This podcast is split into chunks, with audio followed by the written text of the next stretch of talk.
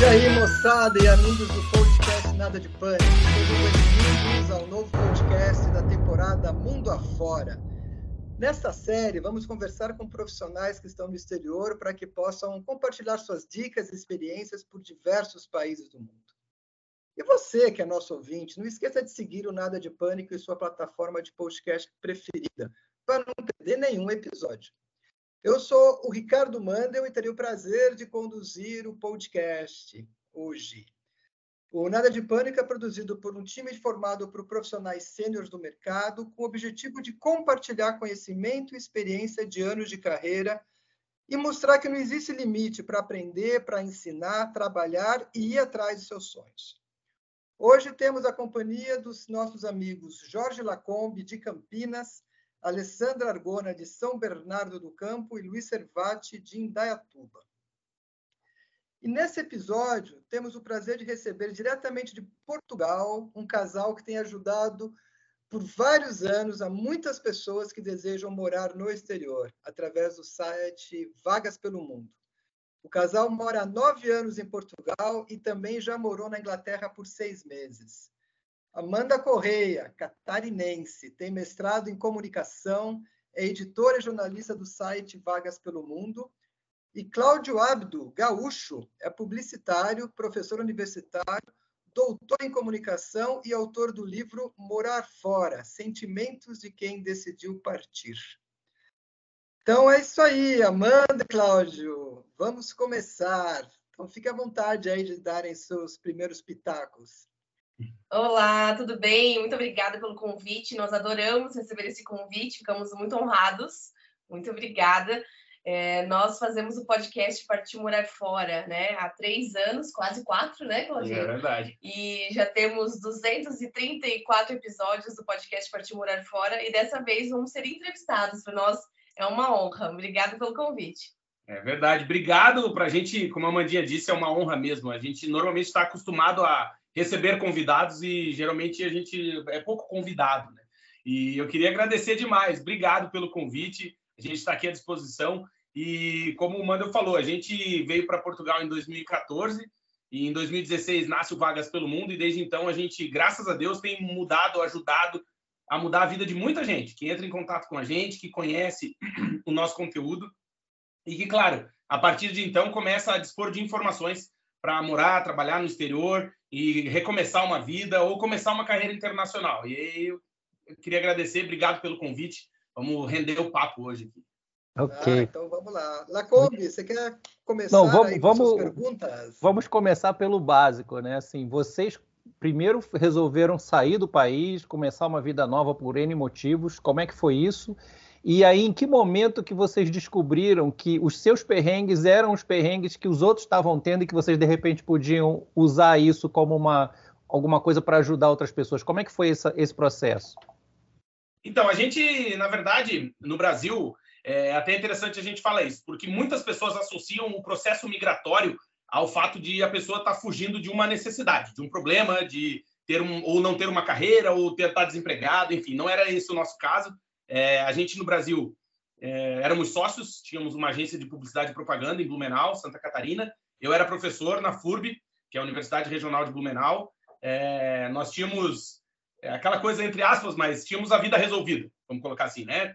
Trabalhando na nossa área, empresa, eu dando aula na universidade, mas o contexto Hoje, inclusive, a gente falou no episódio que a gente gravou do nosso podcast, a gente fala sobre isso. É o, o contexto nos motivou a buscar uma outra, uma outra carreira, uma outra vida fora do daquilo que a gente estava acostumado, né? Isso, a gente tinha muita curiosidade, né? Nós, quando começamos a namorar, né? Eu tinha 20 anos, o Claudinho 24. Então, os dois fazendo faculdade, é, os dois na área de comunicação, os dois tinham um sonho de morar fora. Eu já tinha recebido uma intercambista sueca na minha casa durante o ensino médio, né? Então, foi uma experiência muito maravilhosa poder falar inglês, poder ter contato com pessoas é, do exterior, né? Na minha escola a gente recebia muito, muitos intercambistas da Turquia, da, da Argentina, é, da Suécia. Então esse contato com estrangeiros foi muito, muito importante para mim. E eu sempre quis é, aprender inglês, sempre fui uma pessoa muito curiosa, né? E quando a gente decidiu que a gente queria morar morar fora, logo no início do nosso namoro, a gente já decidiu uhum. que a gente queria morar fora. A gente não sabia se seria os Estados Unidos, né? Nossa primeira ideia era os Estados Unidos. Nós queríamos fazer mestrado lá, mas a gente estava naquele início de vida, terminando a faculdade, iniciando uma empresa. A gente não tinha condições financeiras para arcar um mestrado nos Estados Unidos, né? Uhum. E eu acho importante dizer que assim, quando a gente então tinha esse processo profissional, né, desenvolvido, trabalhando com empresa e tal, eu sempre mantive uma relação muito próxima à universidade. E o meu orientador na época da graduação, ele sempre me incomodava, né? Ele foi meu mentor assim na parte acadêmica também, ele dizia: "Meu, vai fazer um mestrado, vai fazer um doutorado, vai adiante porque eu não quis fazer por preguiça e perdi o timing, né? E aí eu tinha feito uma especialização em Curitiba, na PUC, estava dando aula na, na, universidade, e toda vez que a gente se encontrava, ele falava, e aí, quando é que vai fazer um mestrado? Quando é que vai fazer um doutorado e tal? Mas eu estava naquela correria do dia a dia, empresa e tal. E aí ele pega, um dia ele fala da Universidade do Minho, que é aqui em Braga, no norte de Portugal, que tem parceria lá com a universidade onde eu dava aula, e ele falou: Ó, oh, por que, que tu não vai fazer um mestrado? Já que quer seguir a tua carreira acadêmica e tu não vai para Portugal, na Universidade do Minho. E eu não tinha entendido, eu tinha entendido Universidade do Ninho, com N, mas é com M de Maria. E aí eu falei, nossa, nunca ouvi falar disso. Ele, não, é uma das melhores universidades do mundo na área de comunicação, tal, tal, tal, me vendeu peixe. E aí eu falei para Amanda, eu cheguei em casa, todo empolgado. Falei, meu, Amanda, eu acho que o contexto está nos, nos convidando para continuar o meu percurso acadêmico e eu pensei em fazer um mestrado em Portugal. E aí ela falou, meu, tá, então vamos, vamos organizar nossa vida para a gente fazer isso. E aí eu sou um cara extremamente ansioso e me candidatei para quatro universidades aqui em Portugal, fui aceito nas quatro. E a primeira que me aceitou foi a Universidade de Coimbra. E aí, com esse aceite, a gente começou a dar entrada nos, nos documentos, enfim, para fazer o processo de visto. E... Que é uma das universidades mais antigas do mundo, né? É a primeira universidade de Portugal, é, do ano de 1290, e da Europa, uma das mais antigas também, e é uma universidade super renomada. Né? Exatamente. Super renomada. E aí, no fim, a gente começou por eliminação e chegamos em Braga. Falamos, não, então vamos para Braga. E cá estamos, desde 2014, mais precisamente, eu cheguei em setembro, a Mandinha em outubro, e desde então continuamos aqui em Braga. Nossa, então foi aquela, aquele sonho realizado, mas foi um empurrão. Portugal acabou acontecendo, né? Não era o plano inicial, né? Não, não. era o plano inicial, não. Foi acontecendo, nós vimos que para estudar aqui seria muito mais barato né, do que nos Estados Unidos ou no Canadá, por exemplo. Sim. E o processo de visto também de estudo não era muito complicado. Nós só precisávamos ser aceitos né, numa universidade portuguesa é, comprovar algumas coisas, né, como meios de subsistência, é, fazer o visto, mas foi, foi um processo burocrático, mas tranquilo de fazer, né, não é um, um valor muito alto. E a universidade aqui em Portugal também ela é mais acessível até que as universidades privadas no Brasil. E nós de Santa Catarina, nós estamos um pouco isolados, né, do, do mundo, assim, né? Nós não temos grandes é, cursos na área de comunicação para quem pretende fazer, continuar o mestrado. Então, nós não tínhamos muitas opções de mestrado na área de comunicação em Santa Catarina. Nós teríamos que ir para o Rio Grande do Sul ou, ou para o Paraná. Paraná. E é. ficava muito longe, né? E as aulas eram sempre durante a semana do mestrado, então era super difícil de conseguir trabalhar. E aqui em Portugal, a maioria dos mestrados são pós-laborais, depois do horário de trabalho. Então, você consegue trabalhar durante o dia né, e estudar à noite. Isso foi um, um dos motivadores também. É. Então, então Mas vocês, vocês não conseguem. visto de estudante. Exatamente, visto de estudo. Exatamente. E assim, só para responder a segunda parte da pergunta do Lacombe, é, quando a gente chegou aqui, a gente começou a receber um milhão de perguntas, coisas do tipo, como, vive do quê, do, do, que se alimentam, do que vivem, né? Aquelas coisas. como é Portugal, é, como que é Portugal, como, como é morar, como é que conseguiu estudar aí, tal, tal, tal. A gente também, eu acho importante... Mas recebeu de quem esse, esse feedback de amigos, essas coisas? de família, de todo mundo. Estava interessado nesse processo depois que a gente já estava aqui. Claro, a gente está falando, eu acho importante pontuar, está falando de 10 anos, né? Então, assim, há 10 anos, a gente brinca no, no, Vagas pelo Mundo que quando a gente chegou aqui, isso aqui tudo era mato. Não, brincadeira. Mas na internet, a gente não tinha, a gente, nós, eu e a Mandinha, nós não tivemos nós, né, um Vagas pelo Mundo para nos guiar. E aí a gente, como é da área de comunicação, chegou aqui, então tá tio, primo, parente, amigo, vizinho. Oi, aí, como é que é, como é que é, como é que é? E aí a gente, claro, continuou sempre trabalhando na nossa área. A Mandinha começou a trabalhar, a escrever para um portal da Suíça. É, que... primeiro eu criei um blog, né? Primeiro Isso, criou, criou um blog de viagens, é, porque nós chegamos aqui com uma reserva financeira para. A gente vendeu tudo que a gente tinha e guardou dinheiro durante um ano. Então a gente chegou aqui em Portugal com uma reserva financeira para não trabalhar um ano. Mas é impossível, né? Uhum. Duas pessoas superativas, é impossível ficar sem trabalhar um ano. Então eu logo já fiz um blog de viagens, a gente começou a viajar, o Claudinho começou no mestrado primeiro. A, a ideia inicial era só ficar dois anos e o Claudinho fazer o mestrado. Nós viemos com as nossas duas cachorrinhas do Brasil. É, e aí o Claudinho falou assim: não, Amanda, você tem que fazer também um mestrado, porque vai te abrir muitas portas, você vai fazer amigos, né? Porque é muito difícil você chegar no novo país e conseguir se inserir na sociedade. Então, o mestrado realmente foi uma porta de entrada para a gente, porque nós conseguimos fazer amigos portugueses e que nos apresentaram muitas coisas aqui em Portugal. Exatamente. Eu até brinco que a Amanda teve um, um processo de saudade tardia, assim. É. Porque quando ela chegou aqui, eu tinha vindo um mês antes, ela ficou por causa das cachorrinhas e tal, e eu já tinha alugado apartamento, resolvido a vida, né? Então a Amanda viajou, entrou no avião, saiu da casa dela, entrou no avião, na, na casa da mãe dela, veio para cá e ficou em casa né? Então, primeiro eu peguei um ônibus ah, de é, Blumenau a São Paulo. Não foi fácil. Não foi fácil, não foi fácil. Exatamente. Vai conseguir. E aí chegou aqui em Portugal e passei aqueles primeiros seis meses da adrenalina, da chegada, e ela, um dia eu chego, ela tá triste, chorando, desanimada. Eu pensei, meu Deus, o que aconteceu, Amanda? Ela, ah, eu tô com saudade, eu não tenho amigo, eu não falo com ninguém, eu não tenho contato com ninguém. Daí eu comecei, eu falei, meu, isso era... A gente chegou em, ela chegou em outubro, seis meses depois, dali maio, mais ou menos, uhum. do ano seguinte. E eu falei para ela, meu, vai fazer um mestrado para tu fazer amizade com, com, as pessoas. Mas no Brasil, a gente tem a ideia do mestrado para dar aula, ser professor. E aí a Mandinha, não, mas eu não quero dar aula, não quero ser professor. Eu falei, mas, mas vai lá para fazer amigo, não vai para ser é, professor. E aqui tem o mestrado acadêmico e o mestrado profissional, né? Então você sempre tem as duas opções.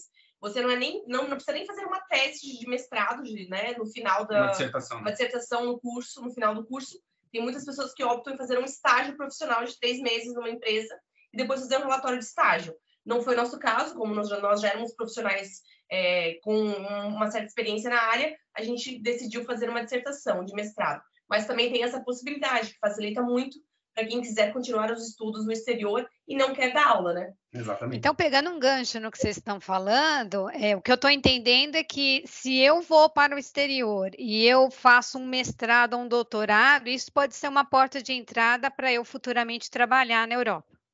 Com certeza. Com certeza. Na verdade, assim, a gente até, quando, por exemplo, aí a vida andou, né? Em 2015, então, a Mandinha começou a escrever o blog dela em 2014. Em 2015, ela foi convidada para escrever para um portal de notícias da Suíça, que escrevia notícias em português. Depois eu entrei também.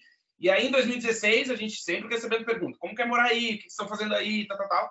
A gente cria, então, o Vagas pelo Mundo. Por quê? Porque quando a gente começou a escrever nesse portal de notícias, quando a gente escrevia de vagas de emprego fora do Brasil, as pessoas iam ao delírio com isso. E a gente falou, meu, a gente tem um campo aí que a gente pode explorar, uma oportunidade de trabalho na nossa área, com um assunto que é bastante específico, né? Vaga de emprego no exterior. Pronto. E aí, então, em 2016, a gente começa a escrever no Vagas pelo Mundo, aí um projeto nosso, e continua escrevendo para outros portais também, a vida segue por aqui. O que, que aconteceu? Em 2015, a Amandinha entrou no mestrado. Em 2016, eu terminei meu mestrado, e no dia da minha defesa da dissertação, eu fui aprovado no doutorado aqui é, que era um consórcio de quatro universidades, quatro universidades portuguesas, e aí entrei no doutorado em 2016, e aí em 2019 a gente foi morar na Inglaterra. por que, que eu estou te falando isso? Porque sim, o mestrado ou o doutorado pode ser uma grande oportunidade para você fazer amigos, mas quando a gente foi para a Inglaterra, como eu fui como pesquisador convidado para investigar lá na universidade, eu não tinha muito contato com as pessoas. Né? É um trabalho muito sozinho, muito isolado. E o que, que a gente fez lá na Inglaterra? A gente foi para a igreja. E eu falei para Amanda, eu falei, eu preciso fazer amigo, bicho, eu preciso falar inglês, eu preciso conversar com as pessoas. É. E tinha uma igreja que era duas né? quadras. Exatamente, se é. envolver. E duas quadras da nossa casa. Eu falei, meu, domingo nós vamos lá na igreja. É. Que inclusive era a religião dos meus pais. Né? E aí a gente ia na igreja e, e assim, eu não sei se é em São Paulo, em São Paulo usa esse termo, mas é batata, né? A gente chegou na igreja e as pessoas começam a conversar contigo. Você está fazendo o que aqui? É. O que, que você precisa? Quer empregos? Quer ajudas? Quer trabalhar com o quê? Eu tenho uma empresa. Enfim, então, assim, uma das dicas que a gente dá de adaptação para quem quer morar no exterior é envolva-se com a comunidade onde você está querendo se inserir, né? Ter um grupo, né? É. E, a, e a, voltando um pouquinho no assunto do mestrado, a ideia de vocês era inicial, é, era fazer o mestrado e retornar para o Brasil para dar aula, para trabalhar. E outra coisa, o mestrado que se faz lá em Portugal, tanto estrito senso como lato senso, ele é válido aqui para o Brasil? Quando você vai entrar numa universidade, eles eles reconhecem o diploma? Uhum. Boa, obrigado pela pergunta, Luiz. Acho interessante, vou, vou começar pelo final. Sim, é, o que acontece é que você vai ter que validar esse programa de mestrado em uma universidade brasileira. Então, por exemplo, eu fiz mestrado em Ciências da Comunicação. Aí eu tenho que pegar alguma universidade no Brasil que tem um mestrado em Ciências da Comunicação, ou um estudo de comunicação, ou alguma coisa relacionada à área. E aí, claro, vou ter que pegar todas as disciplinas que eu cursei aqui, carga horária e tal, e aí fazer é, essa prova, né? Vamos colocar assim, de levar todo, ó, eu isso, fazer esse, devolver os documentos, né? fazer o burocrático. Né?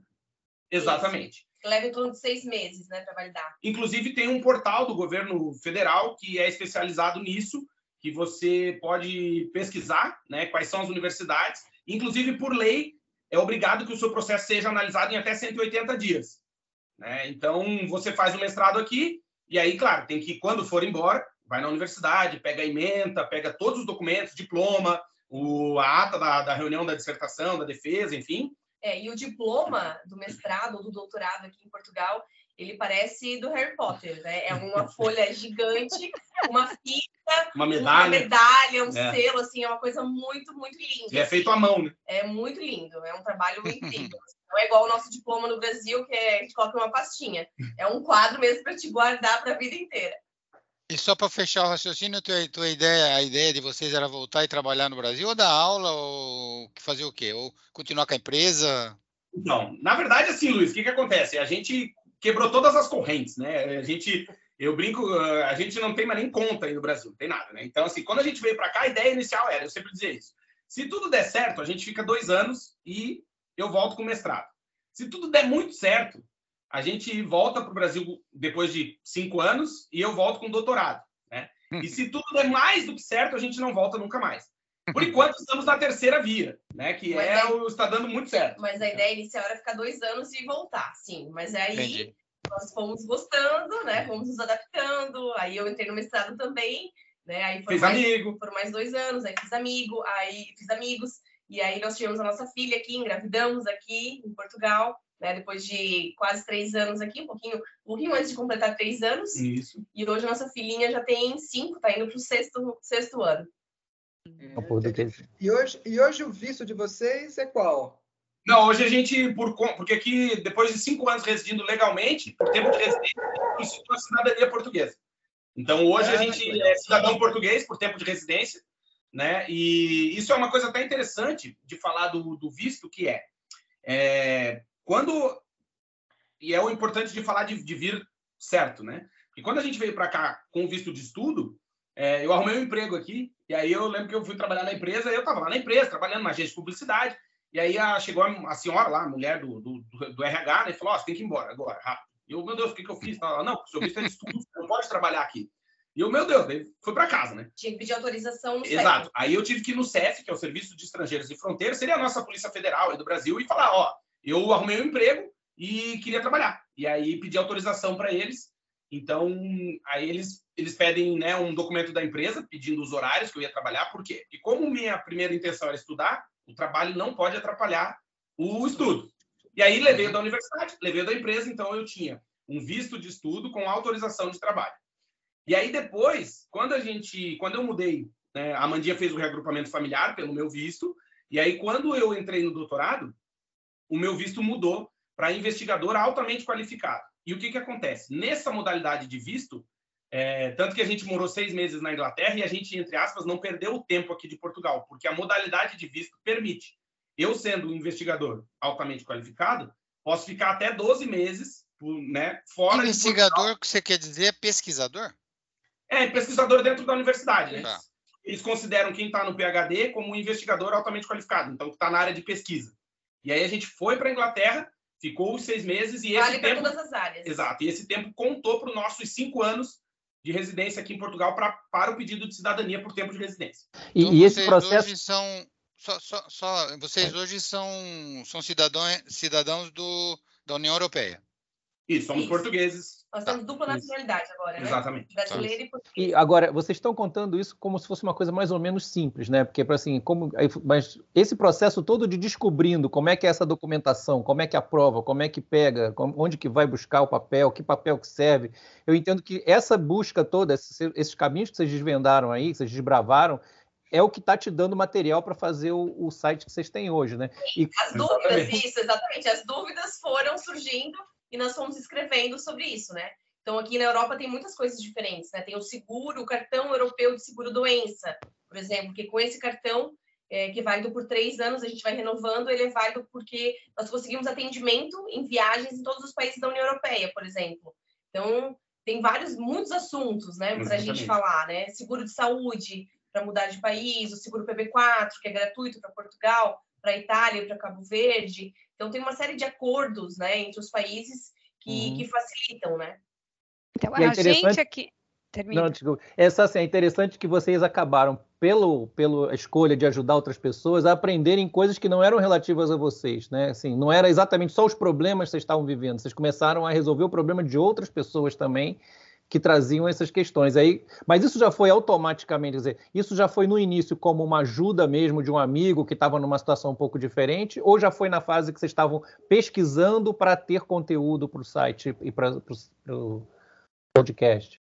Uhum. Então, na verdade, Lacombe, o que, que acontece? A gente, hoje, inclusive, também falamos disso no podcast. Uma coisa que a gente tem, como ser humano, a gente acha que o problema é só nosso. Né? Então, por exemplo, a gente acha que nós estamos tristes, ou que eu tenho ansiedade, que ninguém mais no mundo é ansioso, que ninguém no mundo é preocupado, que ninguém foi afetado como foi, que ninguém tem está preocupado com a aposentadoria. Mas quando você começa a falar de um assunto, e a gente também acho importante fazer o contexto, né? A gente veio em 2014 para cá, em 2015 2016 começou Portugal a ser vendido, entre aspas, para o Brasil, né? No sentido, vem, Portugal é lindo, tal, não sei o quê. Então a gente já estava aqui antes disso, né? E o que, que a gente percebeu? Que essa intenção de estudar em Portugal não era só minha, não era só da Amanda, né? Tinha um monte de gente que queria saber disso e vinha perguntar para a gente, né? Falar, ah, por que, como que você conseguiu estudar aí? Até hoje a gente recebe pergunta. Hoje eu recebi uma, um e-mail de é, alguém como trabalhar no exterior, né? Então, Isso. Então foram as perguntas que foram gerando a gente já sabia quais eram as nossas dúvidas antes de morar fora, né? E aí nós estamos respondendo também as perguntas de, de novos seguidores. E também muitas pessoas perguntam coisas muito específicas, né? Ah, Amanda, qual é um salário de um médico ou de um profissional de tecnologia na Europa? Qual o melhor país para trabalhar como profissional de tecnologia na Europa? Então, nós fomos nos aprofundando nos assuntos, entrevistando muitas pessoas, uhum. falando com empresas. É, a gente fez muitas matérias com várias empresas que nos forneceram informações né, do, dos profissionais que elas buscavam. E tem muitas oportunidades para brasileiros no exterior, sim, sim, existem muitas oportunidades. Mas, às vezes, os brasileiros não acreditam neles mesmos, né? Ah, será que eu tenho competências suficientes para morar na Europa? Será que eu consigo um emprego? As pessoas têm muitas, muitas esse, esse receio, uhum. essa angústia, né? De, de não acreditar nelas, né? Eu acho que é porque a vida no exterior, se é, se é uma resposta para desmistificar, Lacombe, eu acho que é porque a vida no exterior, no exterior ainda é muito estereotipada e muito mística. As pessoas acham que a pessoa que foi morar na Austrália ele é um ser iluminado que caiu do céu e que ele conseguiu, não sei como, através de um mistério que ele desvendou, ele conseguiu morar na Austrália, entende? E a gente percebeu isso né? Que a gente fez esse caminho e eu, assim, não é falsa modéstia, mas eu acho que a gente conseguiu iluminar o caminho de muitas, muitas pessoas. Né? A gente recebe até hoje, a gente gravou um vídeo no YouTube, por exemplo, que é como fazer a cidadania por tempo de residência. E aí é aquela história, você faz um vídeo que eu falei, ah, Amanda, vamos deixar registrado, porque também depois. A gente esquece. Se, se o, o Lacombe, lá o Luiz perguntar, ou o Mando perguntar, a gente ia falar, ó, entra lá no nosso YouTube que tem a resposta. E até hoje, é um vídeo que já tem alguns meses, um ano, né? Mais. mais um ano. E a, muitas pessoas dizem, nossa, foi o conteúdo mais completo que eu encontrei sobre esse assunto e tal. Ou seja, ainda existe muito mistério, entende? Uhum. É, mas nada como um professor e uma professora dar, dar, dar um depoimento Dando no vídeo, né? né?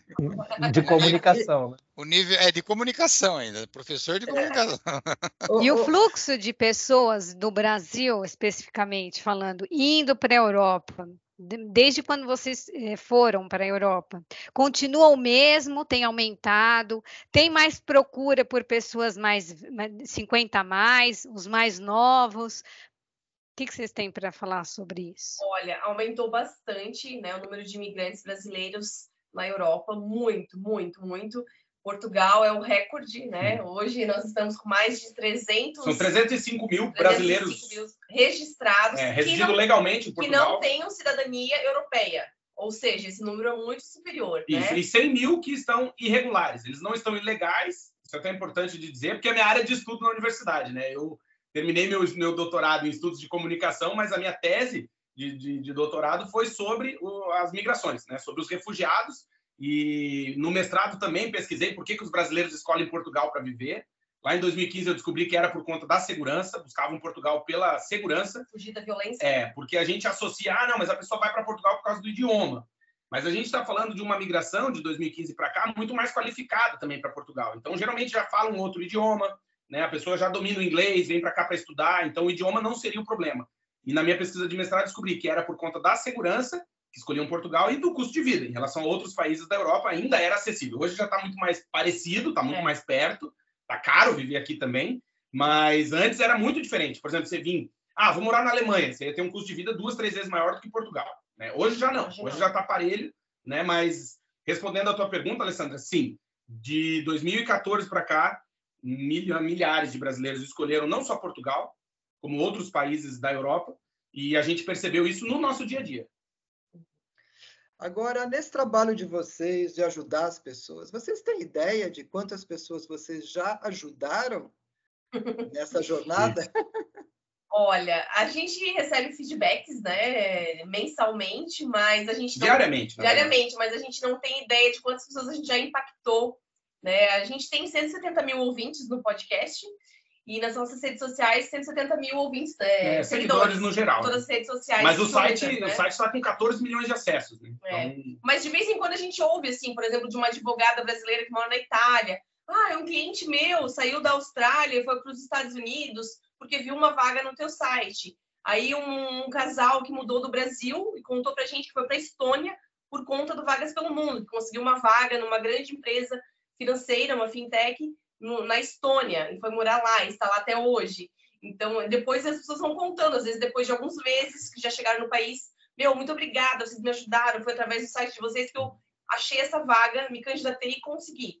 É. Então, acho que não, não tem como a é, gente não mensurar. Tem como mensurar. Mas eu falo que para os nossos seguidores, ouvintes, assim, as pessoas que acompanham o nosso trabalho, que a nossa intenção é gerar conteúdo e chegar de maneira positiva na vida das pessoas. A gente sabe como isso é difícil hoje em dia, né? Porque é a polêmica que dá clique, é, é a foto mais sensual, né, que dá clique, e a gente não apela para isso. Então, por exemplo, até a gente já ouviu de pessoas conhecidas que conhecem a gente falar, ah, mas tem outras é, pessoas que foram morar em Portugal que chegaram bem depois de vocês que tem muito mais seguidores. Eu falo, é, mas é porque a gente faz o nosso trabalho, não é atrás do clique, né? A gente traz informação. E a gente sabe que é um caminho muito mais moroso. Nós somos profissionais de comunicação e acredite, a gente poderia fazer clickbait o dia inteiro, né? Mas a gente opta sempre por entrar na vida das pessoas de maneira positiva, né? De, tá, que diferença a gente fez na vida do Mano? Que diferença eu posso fazer na vida da Alessandra, sabe? Que informação eu posso levar levar para o Luiz? Como é que eu vou deixar o Lacombe mais tranquilo em relação ao processo de mudança? Que a gente passou por isso. É muito difícil sair da zona de conforto. Eu sei como é. Eu escrevi um livro sobre isso.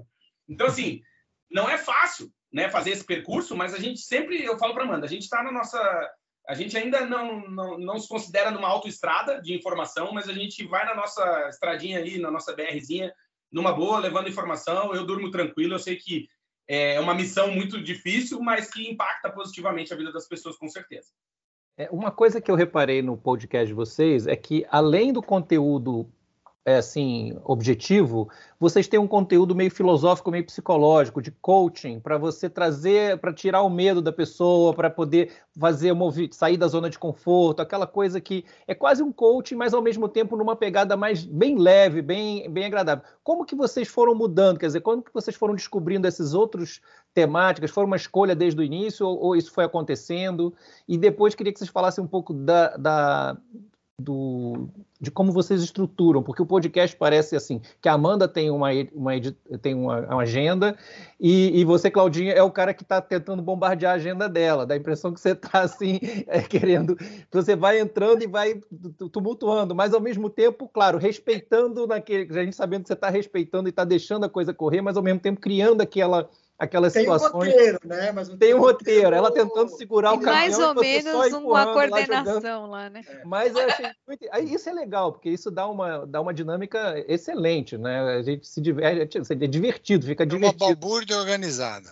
Mas e aí eu queria que você contasse um pouco essa história, de como é que foi foi, foi desde o início, assim, porque eu não, eu não ouvi os antigos, né? Então eu não sei se no, no início estava muito programático, né? Olha, para tirar o passaporte, vai assim, assim, preenche o formulário 4 e, e dá entrada no lugar 3, ou se já foi assim, meio. Já começou assim mais fluido, né? Como é que foi e, isso aí? Então, nós começamos super tímidos, né? Falando bem baixinho. Nós já fazíamos live, né? Na época no YouTube, no Periscope, no, no Snapchat, no Instagram já fazíamos muitas lives, mas quando nós voltamos da Inglaterra, o Claudinho começou a ouvir podcasts em 2019 e falou: Amanda, vamos fazer um?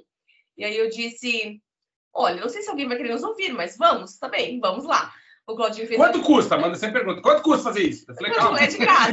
então vamos, então vamos. Alguém, Mas, alguém tem que ter o pé no chão, tá certo. É, exatamente. Eu sou alemã da, da história, né? E aí e eu falei para ele assim: tá, vamos. Mas aí a gente começou a contar primeiro a nossa história. Por que nós imigramos? O que aconteceu? Quais foram as nossas dificuldades? Nós começamos a contar a nossa história e o podcast foi evoluindo de um jeito que virou uma terapia para gente. Virou uma terapia, assim, sensacional, porque é uma hora nós dois conversando sobre assuntos da vida, sobre imigração, e passa muito pelo psicológico, com certeza, pelo motivador, o que, que fez você sair do país, como você acredita em você, porque é uma luta diária de você acreditar em você que você pode, que você não é menos do que um europeu, que você também tem competências, que aquela pessoa que veio lá daquela casinha simples de madeira, numa estrada de barro, de filha de mãe solteira, também pode conseguir fazer um mestrado na Europa, entende? É muito desafiador para a gente também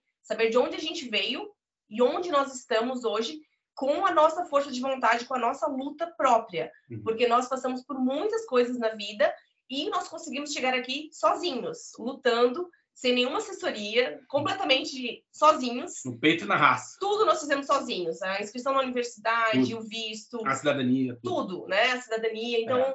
foi um percurso que a gente se orgulha e que e a gente vai debatendo sobre isso e que eu acho que também nos últimos três anos, né, na crise sanitária que nós vivemos de saúde, também foi mais forte a questão psicológica, porque nós recebemos muitos depoimentos de seguidores, de imigrantes brasileiros que estão no exterior e que passam por muitos momentos difíceis, de depressão, de tristeza, de tentar suicídio, né, ou de querer voltar o quanto antes, de separações, né, de brigas. Nossa. Então tem muito, isso também nos influenciou muito, né? As, as histórias que nós começamos a ouvir, porque todo jornalista é um contador de história, né? Mas a gente ouve muita coisa. Então eu também sou uma pessoa muito sensível, né? Nós dois somos piscianos, então a gente recebe essas histórias e isso nos impacta, né? Então a gente tenta trazer isso para os nossos ouvintes, que a gente sabe que vai impactar a vida de outras pessoas de forma positiva e tenta dar uma luz, né? Calma, se você está com depressão, se você está triste. Tem saída, calma. Tem saída. Nós calma. podemos te ajudar a é. ver uma luz no fim do túnel. Calma. E, e aí... todo imigrante passa por isso. Sim, né? sim. E aí, só para te responder, Lacombe, eu, eu sou gaúcho do Alegrete, cara. Eu nasci lá, Deus é meu amigo, eu não nasci argentino por 100 quilômetros.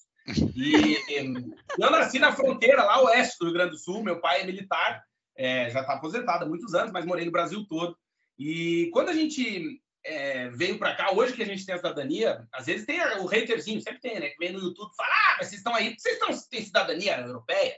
Eu falo, oh, querido, meu, eu sou, sou libanês, cara, meu sobrenome é libanês, só me atrapalha, eu tenho barba, né? Muitas, todos os aeroportos que eu passei na vida, eu, se, todo mundo passa em cinco Sempre minutos. foi barrado, né? Brasil? É um inferno.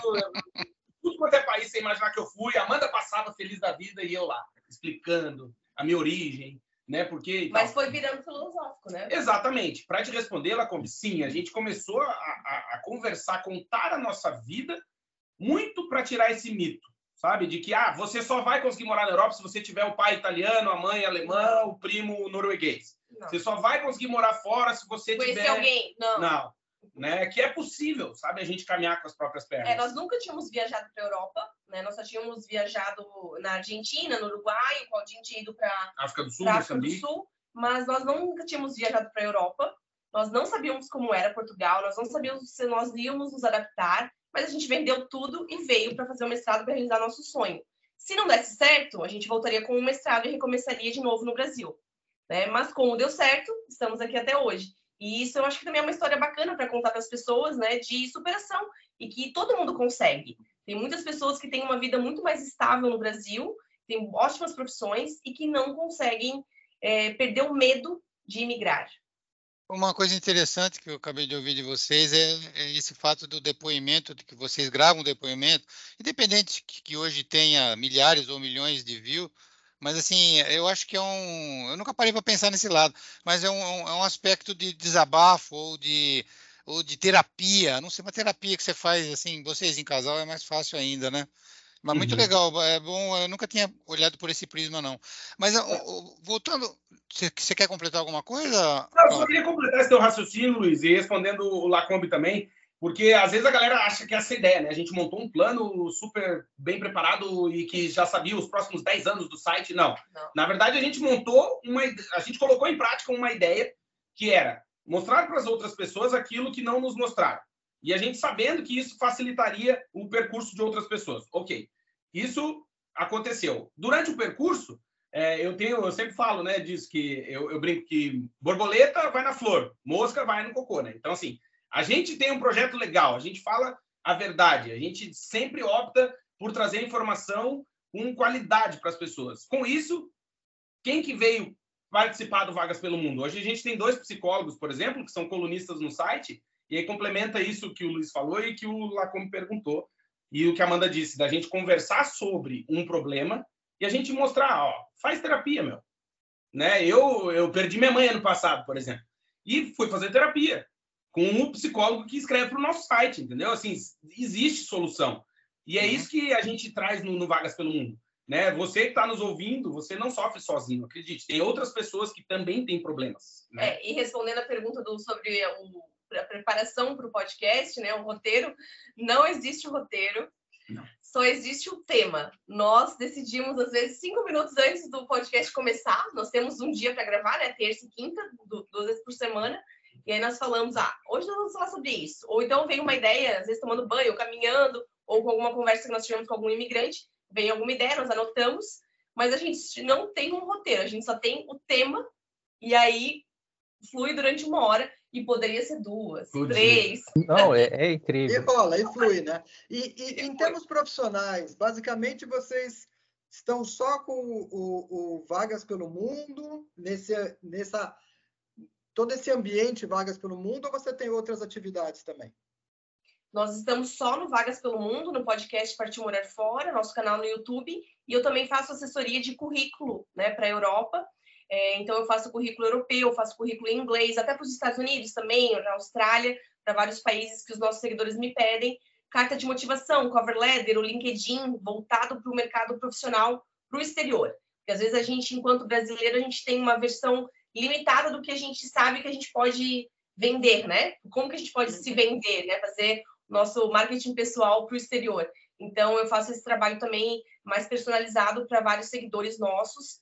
E também criamos também uma mentoria para morar fora, que muitas pessoas, muitos seguidores nos pediram uhum. né, para conversar conosco durante uma hora e tirar dúvidas. Ah, Amanda, qual que é a melhor cidade para morar em Portugal? Qual que é o meu perfil? É, qual o custo de vida? Será que eu devo ir para Portugal ou para Irlanda? Vou para Inglaterra ou para a Austrália? Então, essas dúvidas que as pessoas têm, né, uhum. e a uhum. gente consegue responder na mentoria. É, e também, assim, por conta do meu percurso acadêmico, eu também estou hoje, né, sou investigador associado ao Centro de Estudos de Comunicação e Sociedade, aqui da Universidade do Minho, é, e depois que eu terminei, artigos, né? é, depois que eu terminei meu doutorado, inclusive esse ano, é, em janeiro, eu publiquei uma, o meu primeiro artigo como doutor, né, então sozinho, sozinho. na vida, publiquei na revista Extra, Extra Prensa da USP, e na área de migrações, então, assim, ainda tem esse percurso acadêmico, né? Dou algumas aulas aqui na universidade, já dei algumas aulas como convidado, dei aula no doutorado em Lisboa, no mestrado no Porto, aqui na Universidade do Minho algumas aulas, mas em termos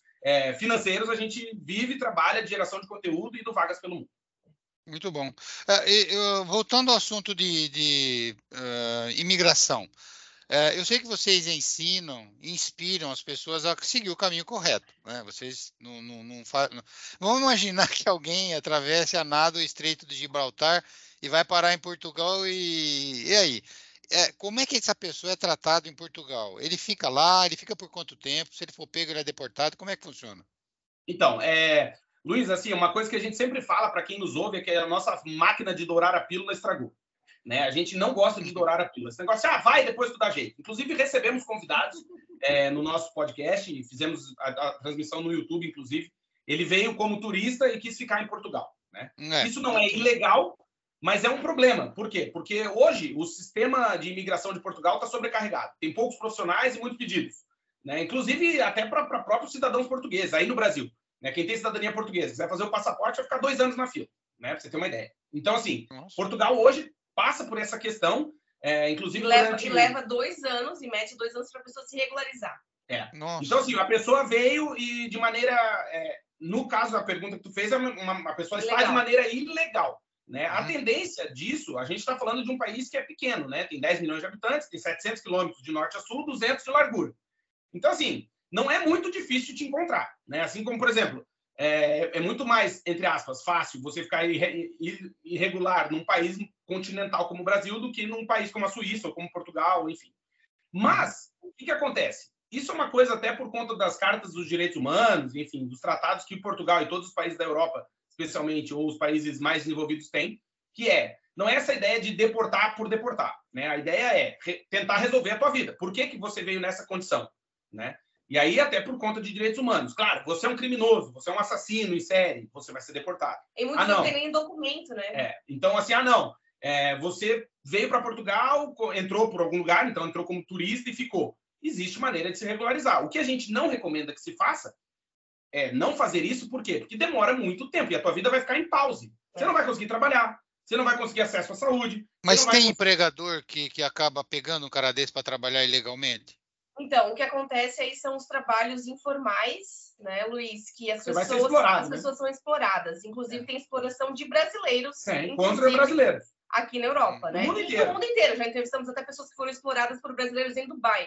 Aí o que, que eles fazem? Contratam a pessoa de forma irregular durante um mês. Não paga. Não paga e a pessoa vai embora e a pessoa não tem para onde recorrer. É, como pode... é que a pessoa vai na polícia dizer que trabalhou irregular se não tem documento? Ela é irregular.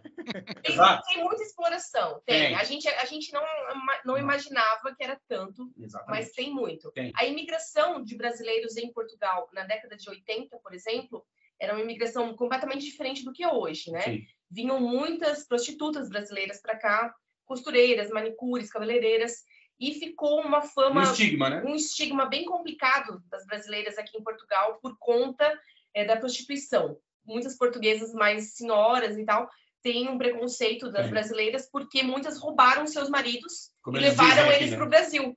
Né? Eles se apaixonaram por mulheres brasileiras, prostitutas, e que foram para o Brasil. Né? Então, muitas também enganaram portugueses, diziam, ó, vamos para o Brasil que eu vou te levar, tu vai no voo tal, eu vou no tal, mas já roubou, já roubou ele antes e chegando lá não conhece, o nome é diferente, né? Então, a é, gente isso... sabe de muitas histórias do que aconteceu aqui e hoje já a imigração é diferente. Porque é, muito muitos... mais qualificada também. É, né? também hoje já tem a, a, a, nota do Enem, por exemplo, que é aceita em várias universidades aqui em Portugal. Então, muitos brasileiros vieram para estudar. Tem muitos brasileiros que vêm para fazer Erasmus, que é um programa de intercâmbio né, das universidades da Europa. Seis meses ou doze meses, né, vem fazer um semestre ou dois. Então, tem muitos brasileiros e estrangeiros do mundo inteiro que vêm é, estudar na Europa dessa forma, né, com Erasmus. Então, mudou bastante a imigração atual. É, e só para complementar, Luiz, assim, ó, é, a gente fala desse negócio de dourar a pílula, dizer, ah, não venha, por quê? Porque a situação de uma pessoa, como no nosso caso, que viemos Regular legalmente, já é, fácil, já é, difícil. É, com visto, tudo certinho, todos os documentos, a gente já passou pelo que passou, né? Então, já é assim, sofrido, né? É, é não é fácil. Não é difícil. É porque eu, eu, eu, tenho uma frase Imagina que tá... quem vem legal ou irregular, né? É. completamente. Nossa, é uma coisa assim. É uma coisa que a gente fala muito no podcast, né?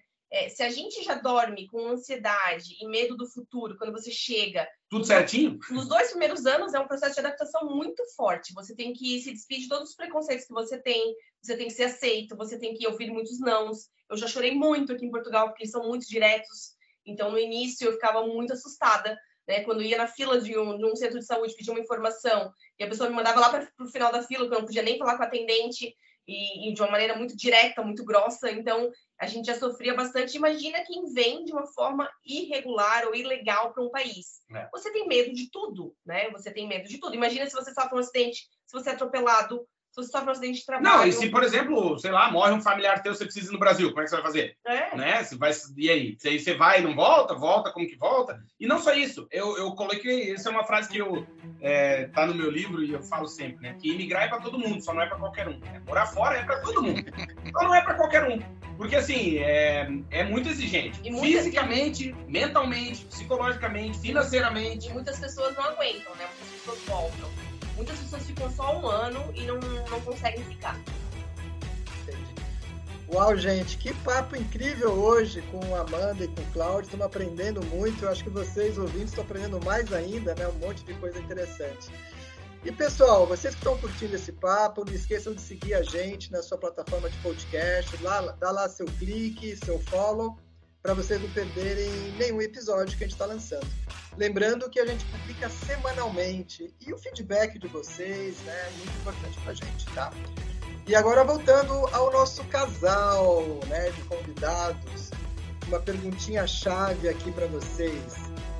Com tudo que vocês falaram, especialmente no início, vocês entraram em pânico em algum momento? Sim. Eu não. Pânico, não. Sim. Em pânico? Entramos. É? Quando a nossa cachorrinha ah, isso é verdade. ficou doente. Entramos, entramos. Entramos. É verdade. Nós estávamos aqui há dois meses, a nossa cachorrinha tomou uma vacina aqui e ficou doente. É, logo depois disso, teve uma úlcera de nervosa, no né? No olho, na córnea. É, então, assim, ela, ela sempre ficava com úlcera quando ela ficava muito nervosa. Quando nós voltamos da Inglaterra também, ela teve uma úlcera porque ela viu as malas. Ficou desesperada, achando que ia ficar. É. E quando ela chegou aqui em Portugal também, o clima é diferente, a vacina é diferente, o veterinário é diferente, a ração é diferente, tudo é diferente. Era o processo de adaptação para o bichinho também. É, e, e ela ficou doente de uma forma muito séria. E nós, naquela, naquele momento, nós entramos em pânico. Se a gente tivesse a oportunidade de voltar, fazer um clique assim, Amanda, você, Amanda e Claudinho, vocês voltariam no primeiro avião?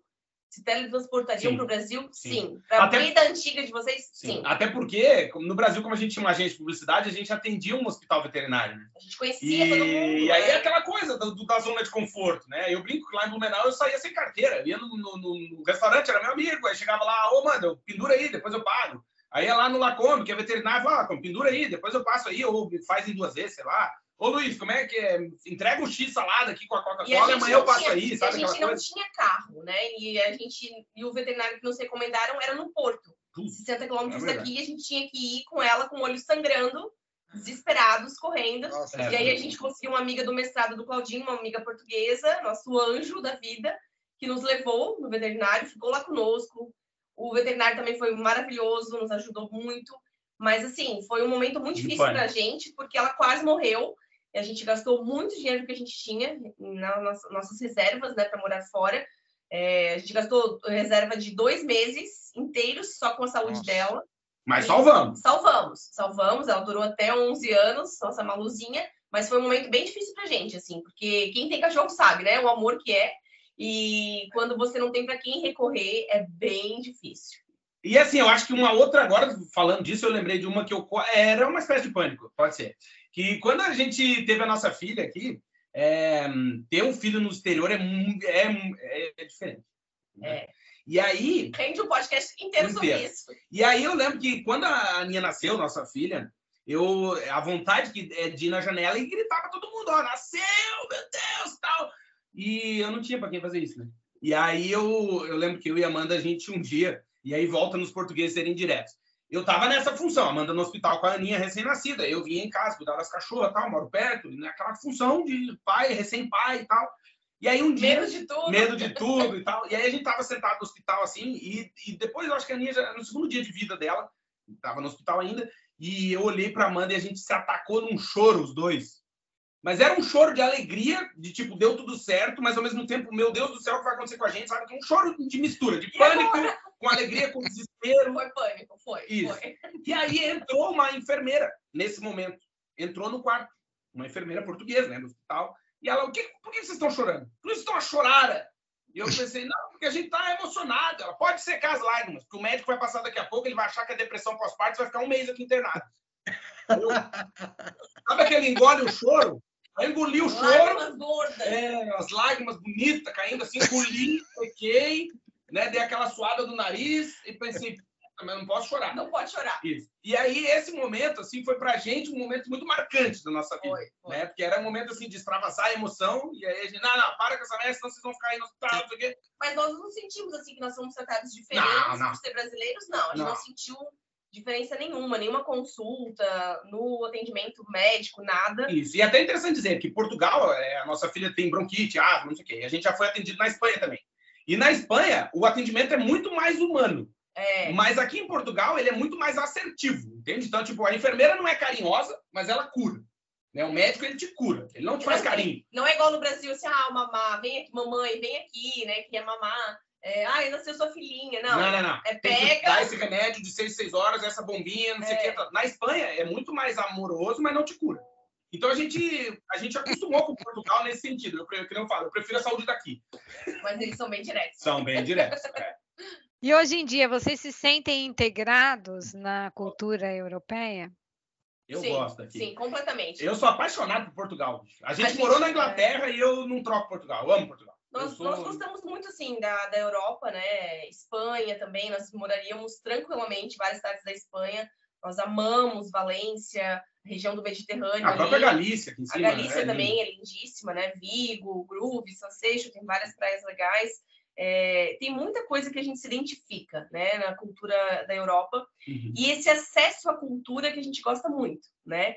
É orquestra, é ópera, é shows na praça, tem muita coisa gratuita e muita coisa cultural. E isso pra gente é sensacional. Eu sou uma pessoa muito curiosa, a gente é muito musical, o Claudinho era baterista né, no Brasil, e a gente tem muito acesso à cultura, é. a shows, e tudo com muita segurança, muito tranquilo, né? Então, é sensacional isso. A gente se adaptou muito bem à cultura europeia.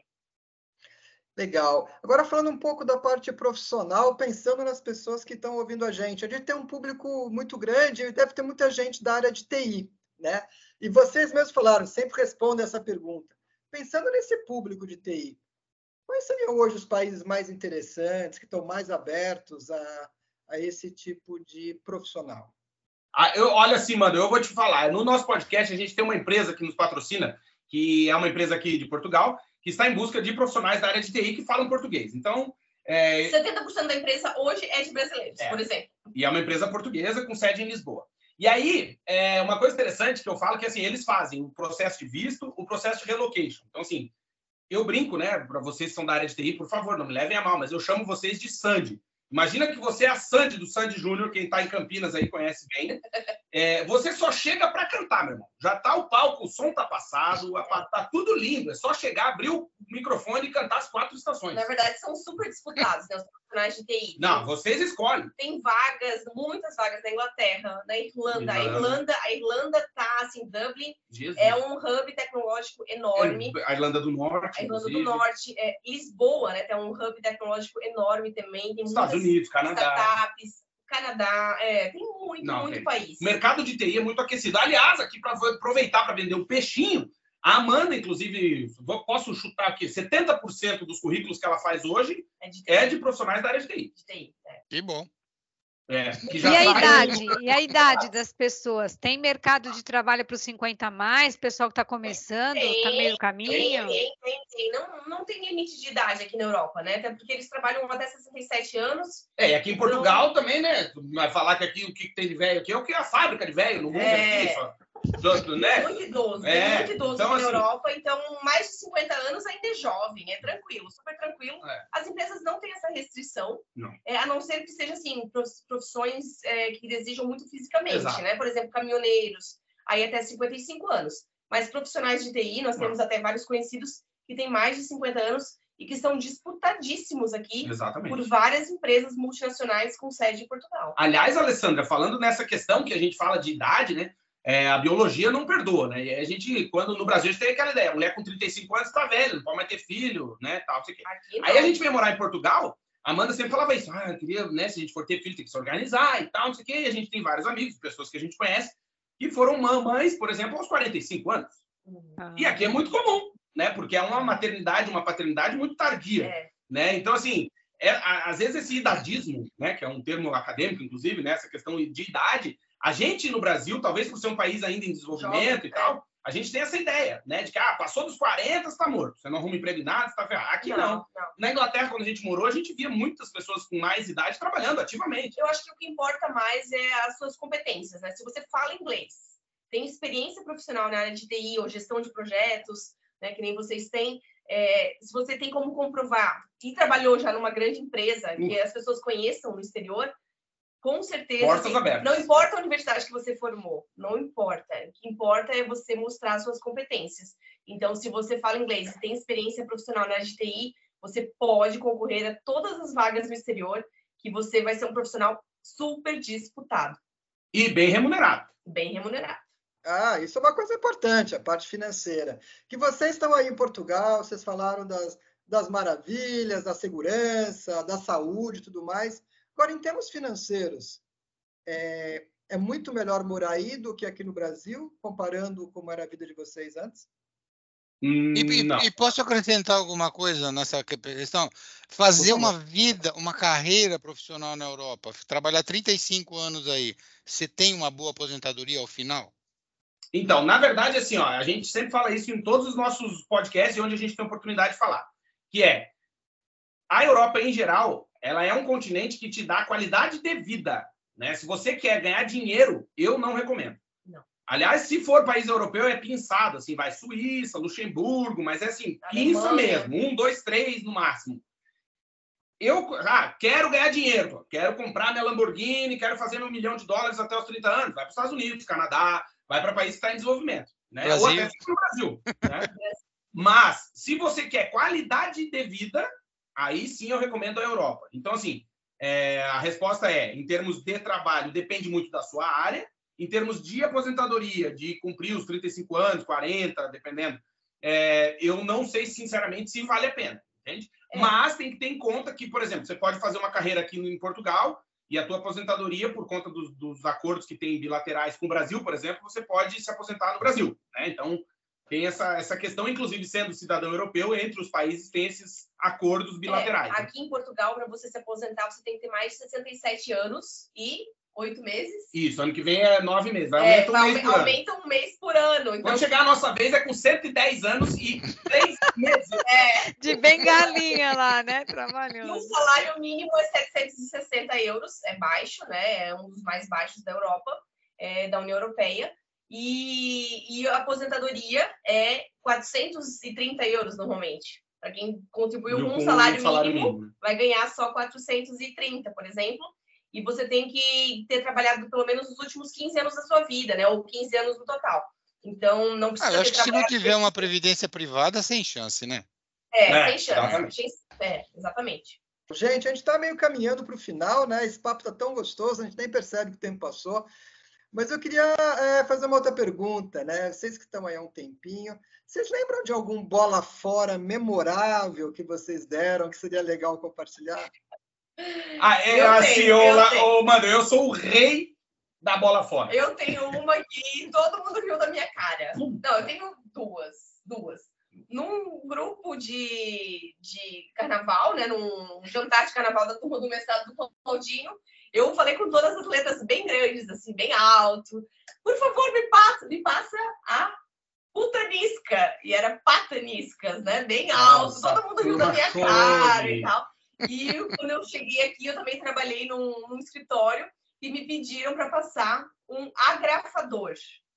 E eu passei várias coisas e entreguei várias coisas e não sabia o que, que era um agrafador, que era um grampeador, né? E aí eu não achava, não sabia o que, que era, fiquei desesperada porque tinha vários termos no escritório, né? Que era mica. X-ato. X-ato. Eu, meu Deus. X-ato é estilete. Fita cola. Eu, meu Deus. Fita cola é durex, que aqui durex é camisinha, então é, é problema. E aí tinha várias coisas que eu precisava saber que eu não sabia.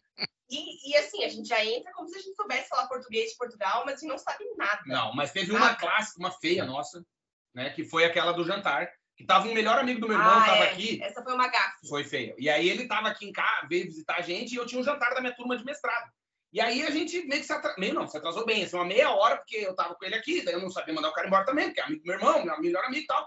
E a gente chegou no jantar meia hora atrasado, e as pessoas não tinham nem tomar, encostado na bebida, estavam nos esperando, porque o europeu, aqui o português, não tem aqui nem no Brasil, que a gente, por exemplo, nós estamos aqui conversando, chega a comida, a gente começa a comer. Não.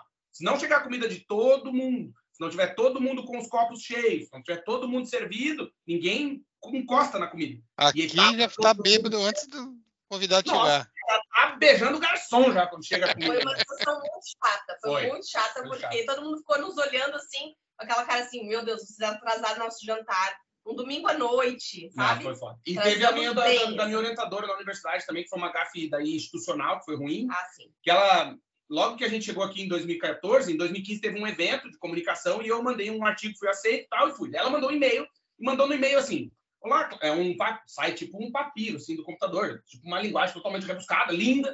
E aí ela mandou e botou assim: Olá, Cláudio, não sei o quê, como vai, blá, blá. e botou assim: O Cláudio sempre vai no evento, sempre vai ao evento tal, e não sei o quê. Eu respondi: Olá, senhor, obrigado pelo e-mail e tal, mas não, nunca fui.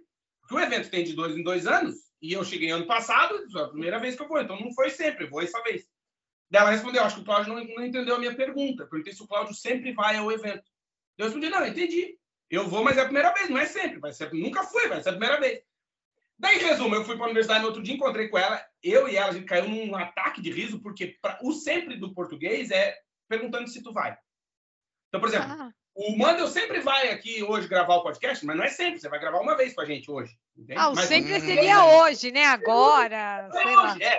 Aí eu falei, mas por que a senhora bota o sempre? Porque para a gente sempre é sempre. No mestrado. É hoje, amanhã, depois, sei lá. E no primeiro mês do mestrado também, a gente voltava com dor de cabeça, porque a gente não entendia nada, nada. A gente estava na primeira fila e não entendia nada.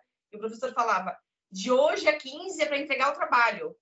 E a gente, meu Deus, de hoje a 15. O que, que é de hoje a 15? É daqui a duas semanas. É de hoje, contando hoje, 15 dias, dá hoje de novo daqui 15 dias, né?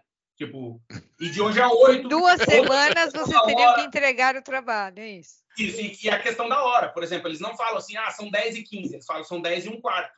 E quando tá para tipo, ah, que horas a gente vai se reunir? Ah, a gente vai se reunir 11 menos um quarto. Aí é puta, é um inferno. Você Nossa, fica... cara, em vez de falar é, 15 para as 11, fala. Aí complicou. É, cara tem que ser engenheiro para chegar nos horários aqui, não é fácil. É, é galera. Gente, o, a gente está meio que chegando ao final, já temos que ir encerrando, mas antes disso, Amanda e Cláudio, vocês querem mandar uma mensagem para a gente encerrar? Eu ah, eu queria agradecer, obrigada pelo convite.